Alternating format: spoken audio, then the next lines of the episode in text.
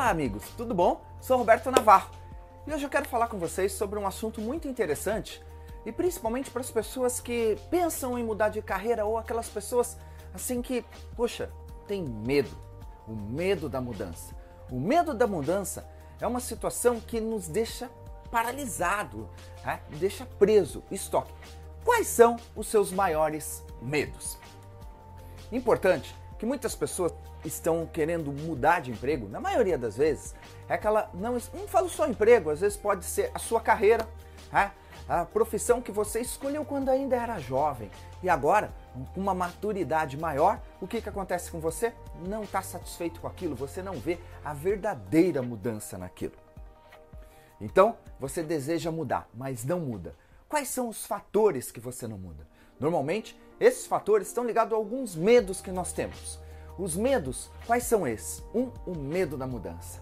Toda mudança, ela causa um desconforto num primeiro momento. Agora eu falo para você, tudo que sai da sua vida, agradeça, porque vai entrar coisa melhor.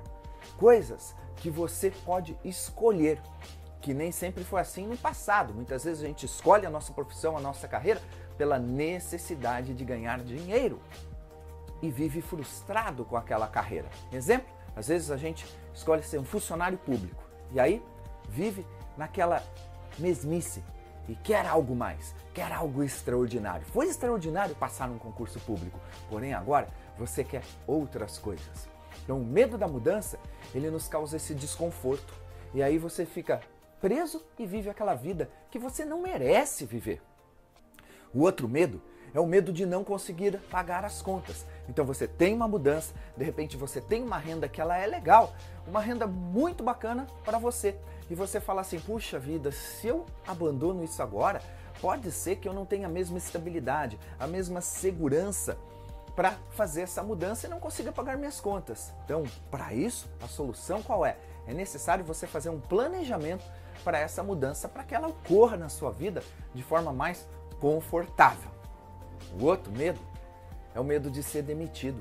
Às vezes você está confortável numa empresa, uma empresa que você já trabalha há anos, confia na diretoria da sua empresa e você sabe que ali você tem uma zona de conforto e não vai ser demitido. O novo te traz isso, fala: puxa vida, e se não dá certo?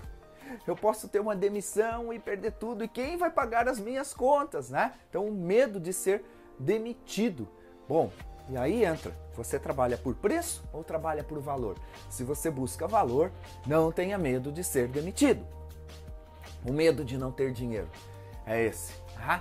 de não conseguir pagar as contas, do seu orçamento não dar, certo? Então, para isso é necessário planejamento para você efetuar essa mudança de uma forma confortável e esse medo deixa de existir. E o outro é o medo do novo começar de novo. Como será aquilo? Às vezes até na mesma profissão, né? Você muda só de emprego. Quando é outra profissão, então, vem muitas dúvidas. Bom, o que eu falo é para você trabalhar por amor, não pela necessidade do dinheiro. O amor. O amor é que vai trazer dinheiro para você.